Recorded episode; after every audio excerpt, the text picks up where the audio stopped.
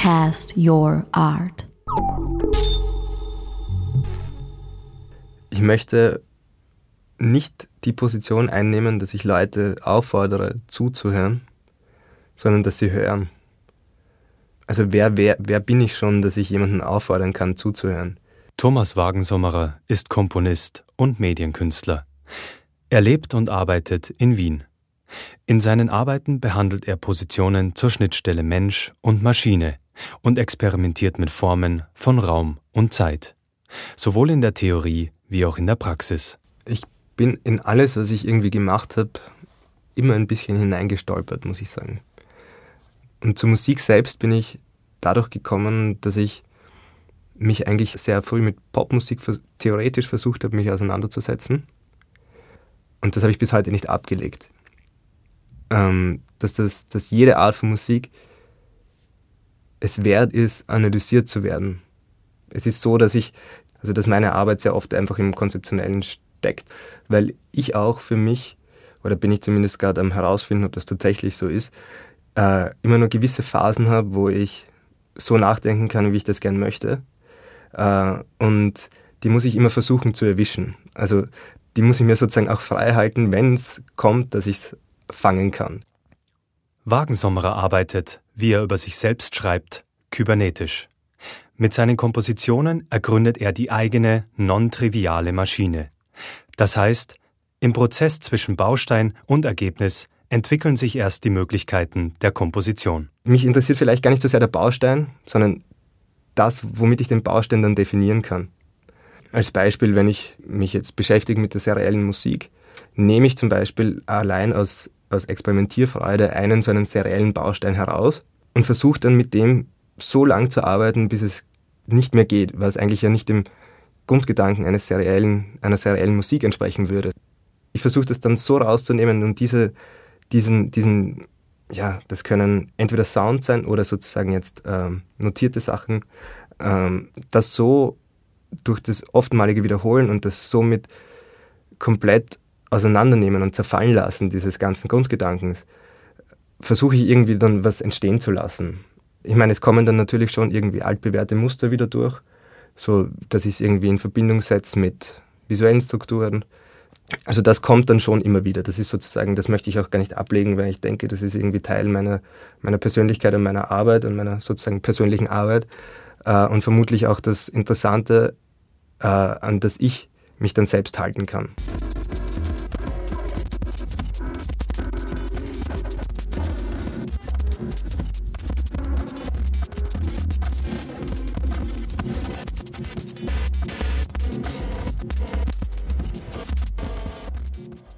Also so grundsätzlich gesagt ist, was mich eine Zeit lang sehr fasziniert hat und jetzt noch immer fasziniert, ist einfach die generierte Musik. Eben, dass man etwas generieren kann, was insofern nicht da war. Ähm, und, und dem man sozusagen gewisse Parameter geben muss, die man vielleicht gar nicht weiß, wie sie wirklich funktionieren oder wie sie sich wirklich auswirken. Und daraus etwas Neues zu schaffen. Also das fand ich irgendwie ganz spannend. Wenn ich eben versuche, an der Struktur zu arbeiten, ähm, dann arbeite ich eben gern mit, mit Material, das mir nichts vorgibt aus sich heraus. Ich glaube, ich müsste gar nicht den Klang hören um, und könnte trotzdem fasziniert sein von der, von, von sozusagen einer, einer gewissen Genauigkeit, die da jetzt in so eine, in so eine generierte Musik hineingelegt wird oder gleichzeitig diese, diese Reinheit, die passiert durch Sinustöne und aber gleichzeitig durch, in diese Komplexität, die durch Schichtung der Sinustöne passiert und Ringmodulation. Also komplett einfache Sachen sozusagen heutzutage. Aber genau diese, diese Einfachheit, die fasziniert mich. Die fasziniert mich wie ein Pinselstrich. Das, das hat für mich mehr Informationsgehalt als ähm, konkrete Musik, die einfach mit, mit, mit äh, Referenzen an sozusagen äh, konkretes Material oder eben Field Recordings arbeitet. Aber da habe ich das Problem, dass ich sehr oft ähm, oder dass ich sehr oft mich zu wenig auf, auf den Kompositionsprozess äh, konzentrieren kann, sondern zu sehr äh, an diese Referenz denke, woher dieser Sound kommt.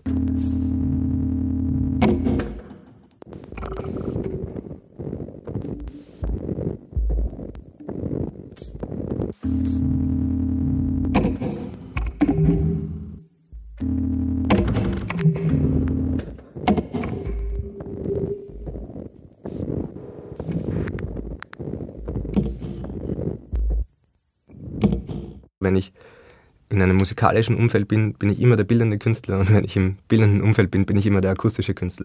Was ich eigentlich eine ganz charmante Sache finde. Also ich habe gelernt, damit umzugehen und mag das irgendwie ganz gern. Aber für mich selbst mache ich überhaupt keine Trennung in dieser, in diesen Medien. Also dadurch, dass meine Ausbildung und, und meine Beschäftigung immer schon von beiden her kam, äh, sehe ich das einfach als, als Ausdruck einer Idee in einem Medium, das einfach für diese Idee am notwendigsten ist. Sehr oft ist es natürlich so, dass gewisse Ideen schon ein Medium vorgeben, was auch gut ist und was auch zu schönen Ergebnissen führt.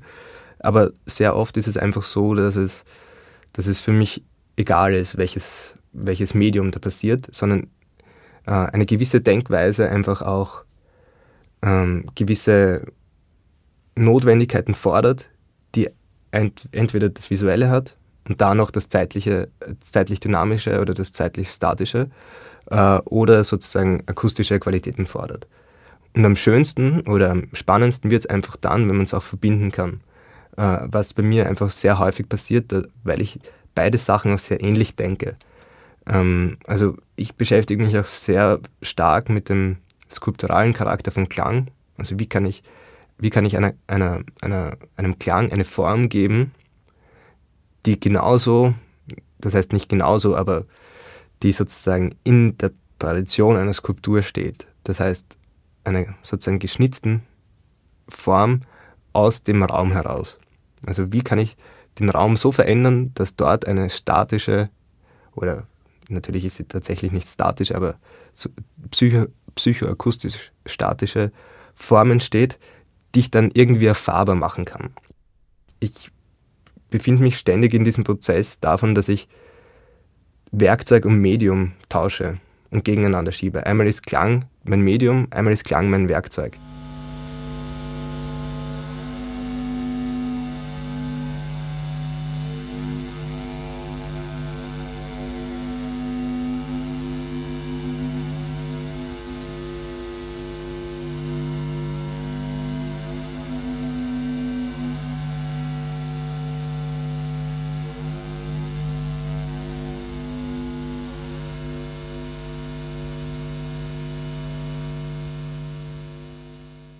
Für den Komponisten steht oftmals die fehlerhafte Systematik im Fokus. Fehler im System werden formbar gemacht.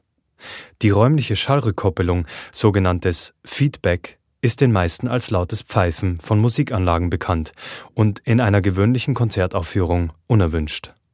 Wagensommerer dient es als Ausgangspunkt für Klangexperimente.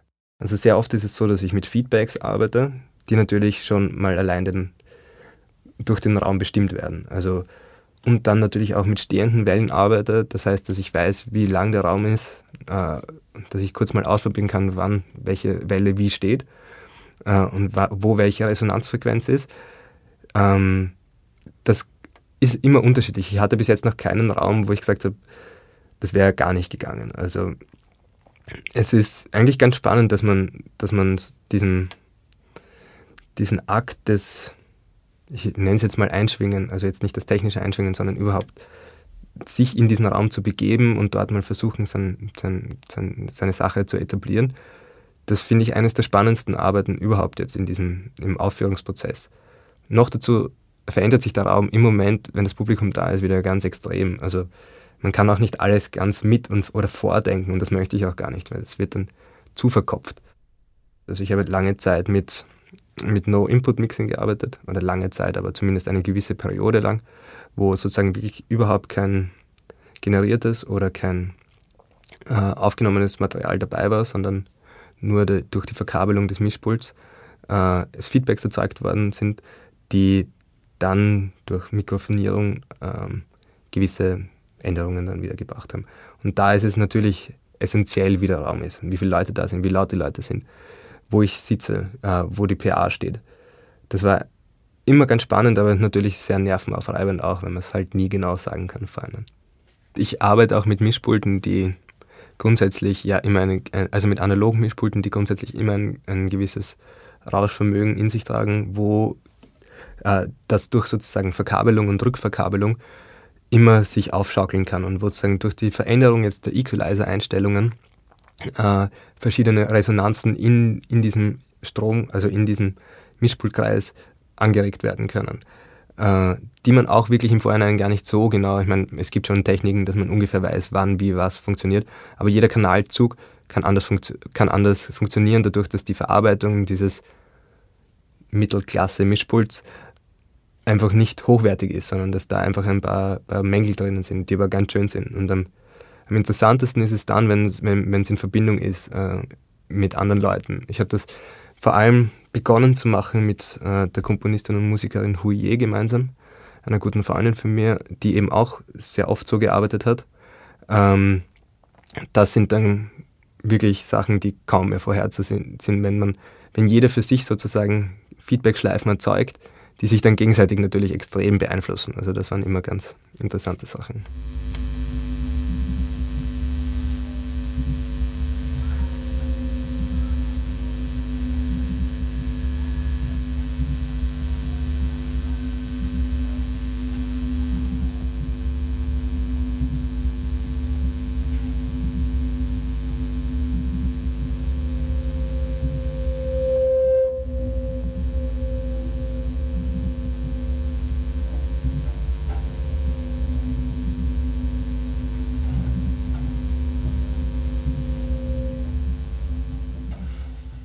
Das Stück Viral Radio.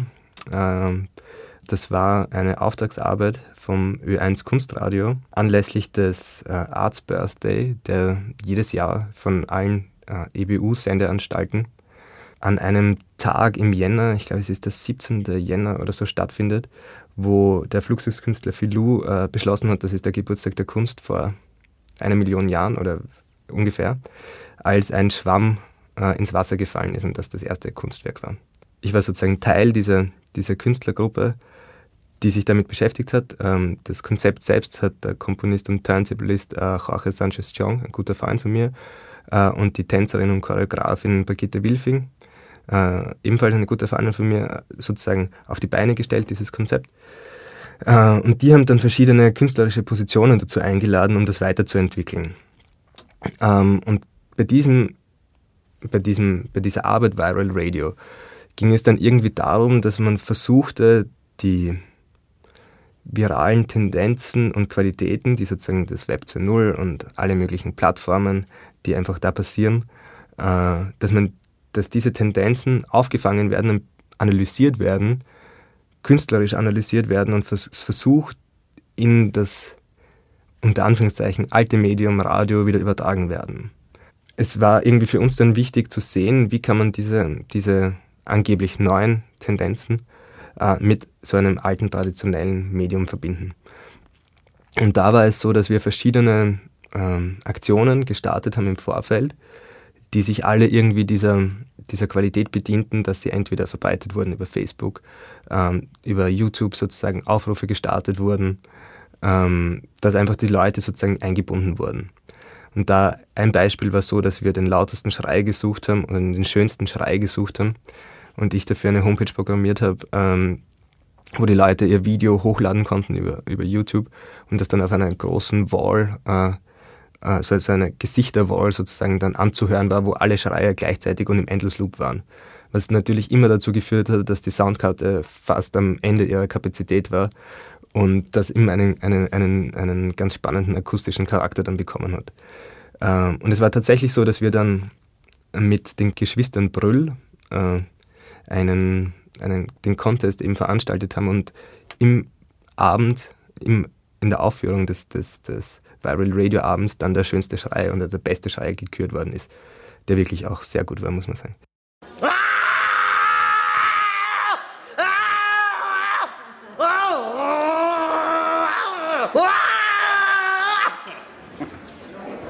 Genau, und es war dann eben so, dass dieser, dass dieser ganze Performance-Abend der hat sich, glaube ich, über vier Stunden oder so erstreckt. Also war ein massiver Aufwand, dieses ganze Ding. Das war im Studio 3 des, des Funkhauses.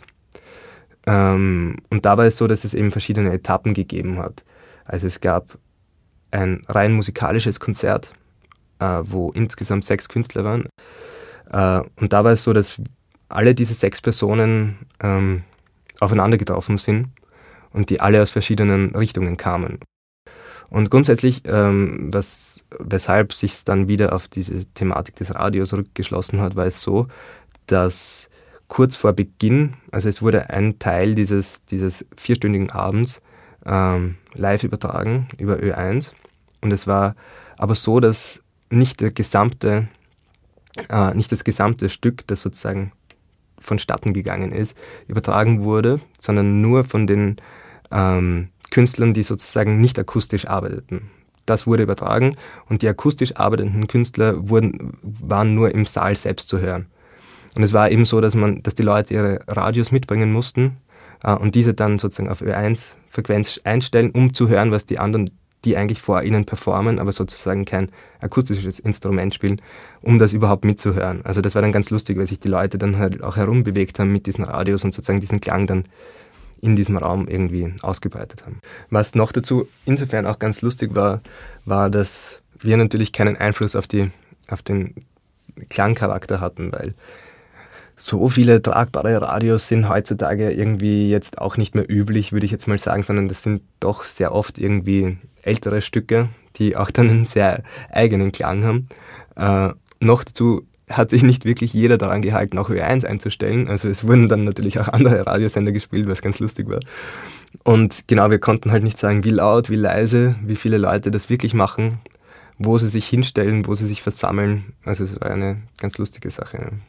Technologie und Technik spielen bei Wagensommerers Kompositionen eine formgebende Rolle. Dennoch, erst der Bezug zum sozialen Umfeld führt zum eigentlichen künstlerischen Ausdruck. Egal ob technisch oder natürlich erzeugt, Klang schafft für den Komponisten soziale Relation. Ich finde irgendwie diese, diese, diese Idee ganz schön, dass es ja irgendwie das im Aufkommen der Technologie ja immer als der Mensch als Prothesengott sozusagen verstanden wurde, dass man halt sich selbst durch, dadurch, dass man als Mensch eigentlich gegenüber seiner ganzen Umwelt einer der schwächsten Glieder der ganzen der ganzen Erde ist, aber sich sozusagen durch seine Technik und durch die Technologie und durch natürlich die Intelligenz sich irgendwie erhöhen konnte und sich stärker machen konnte, als man wirklich ist. Aber diese Prothese ist tatsächlich jetzt einfach schon angewachsen. Es ist keine Prothese mehr. Die ist in dir drinnen. Also man sieht das zum Beispiel, wenn man es jetzt konkret betrachten würde, das iPhone, also von, die Entwicklung von Computer zu iPhone, du hast kein Gegenüber mehr, sondern das iPhone ist mittlerweile an dir. Die, die, die, die Technologie ist sozusagen fast in dich übergegangen, ist in deiner Handfläche. Es wird nicht mehr lang dauern, bis sie tatsächlich in deiner Handfläche ist. Also die Technologie wird sozusagen Teil deines Selbst und du kannst deine Prothese jetzt dann noch woanders herholen. Also das wird dann der zukünftige Schritt sein. Der Mensch wird sich noch weiter überhöhen können. Womit auch immer.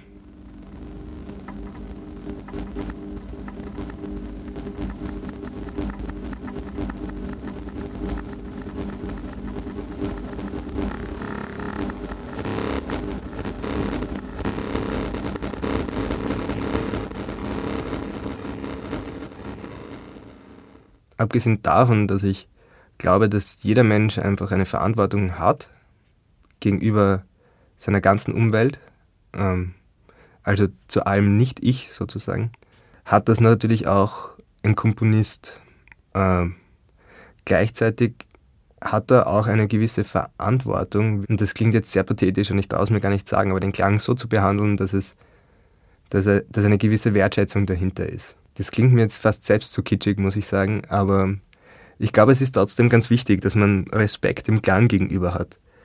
Ähm, ich finde es zum Beispiel auch wichtig, sich mit Klang auseinanderzusetzen oder mit sozusagen Schall auseinanderzusetzen, der nicht dann musikalisch verwendet wird. Und da sieht man sozusagen die nicht mehr respektable Behandlung von Klang oder Schall oder wie auch immer. Also zum Beispiel Tiefdruckwaffen einzusetzen, ist keine respektable Behandlung. Abgesehen davon, dass sie dem Menschen gegenüber nicht respektabel ist, weil die vermutlich eine der schwersten inneren Verletzungen äh, hervorrufen kann überhaupt, finde ich, äh, ist das, der Klang nicht wert, dass man für so etwas einsetzt. Natürlich bin ich auch selbst davon betroffen, dass Klang und vor allem jetzt Musik viel zu häufig eingesetzt wird, wo es keine Notwendigkeit gibt dafür. Und das trifft mich genauso wie jeden anderen vermutlich. Durch den Einsatz als, als Stilmittel erwecke ich eine gewisse Art von Bewusstsein, was Stille überhaupt ist. Und insofern erzeuge ich somit vielleicht einen gewissen Prozess, das Stille, äh, das Stille unter Anführungszeichen wahrgenommen und in diese Richtung intendiert wird. Also dass, dass Leute sich in Richtung einer Stille als wertvolle Zeitperiode hinbewegen. Also dass sozusagen Stille nicht nur als Übergang dargestellt wird, sondern dass Stille genauso wie Musik seine Funktion und seine Ausdehnung erfahren sollte. Abgesehen davon, dass es natürlich bei Stille auch immer ein bisschen ein theoretisches Problem ist, was jetzt Stille ist, weil ja tatsächlich keine Stille da ist. Aber man kann jetzt mal davon ausgehen, dass es im Vergleich zu Klang halt nicht Klang ist. Das ist irgendwie halt auch das ganz Spannende an der Stille, dass die Stille ja eigentlich eine Referenzposition ist. Die ist entweder nicht Geräusch, nicht Klang, nicht Ton. Aber was sie jetzt wirklich selbst ist, kann man ja nicht sagen.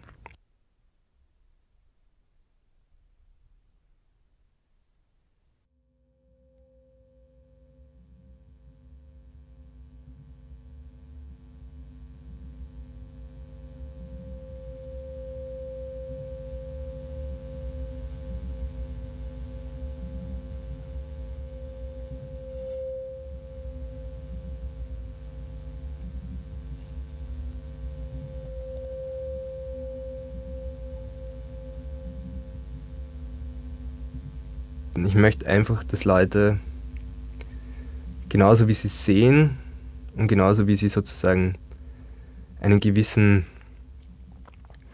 Erkenntnisgewinn durch das Sehen haben, äh, auch einen Erkenntnisgewinn durch das Hören haben. Und dabei denke ich, dass es wichtig ist, dass eine, erstens, dass eine gewisse Konzentration notwendig ist, so wie bei allem, was man macht wahrscheinlich, und dass auch eine gewisse Zeit notwendig ist, bis man äh, diesen Prozess durchlaufen hat. Also wenn ich mir jetzt eine visuelle Arbeit anschaue, werde ich die nicht beim ersten Blick verstehen, unter Anführungszeichen verstehen können. Es geht mir überhaupt nicht ums Verstehen, aber es geht mir darum, dass ich irgendetwas daraus ziehen kann. Aber es ist mir wichtig, dass das, dass das nicht, das nicht ohne eine gewisse Zeitlichkeit passieren kann. Und genauso ist es beim Hören auch. Und beim Hören ist es noch stärker, weil das Akustik ohne Zeitlichkeit gar nicht funktionieren kann. Ich möchte nicht die Position einnehmen, dass ich Leute auffordere, zuzuhören, sondern dass sie hören. Also wer, wer, wer bin ich schon, dass ich jemanden auffordern kann, zuzuhören? Also das ist mir, für mich wichtig, dass man sich einlässt auf ein Hören und das hört natürlich jeder anders. Also das, das muss, dessen muss man sich auch bewusst sein. Jetzt erstens als Zuhörer oder Zuhörerin aber auch als Komponist. Ich muss mir bewusst sein, dass das jemand anders hören kann. Und ich weiß, dass zum Beispiel die Grenze, wo jemand hört mit dem Ohr oder hört mit dem Körper, bei jedem eine andere ist. Und deshalb sollen sie hören und nicht zuhören. Sie hörten ein Porträt über den österreichischen Komponisten und Medienkünstler Thomas Wagensommerer. Musik von Thomas Wagensommerer. Produziert und gesprochen von Max Kickinger für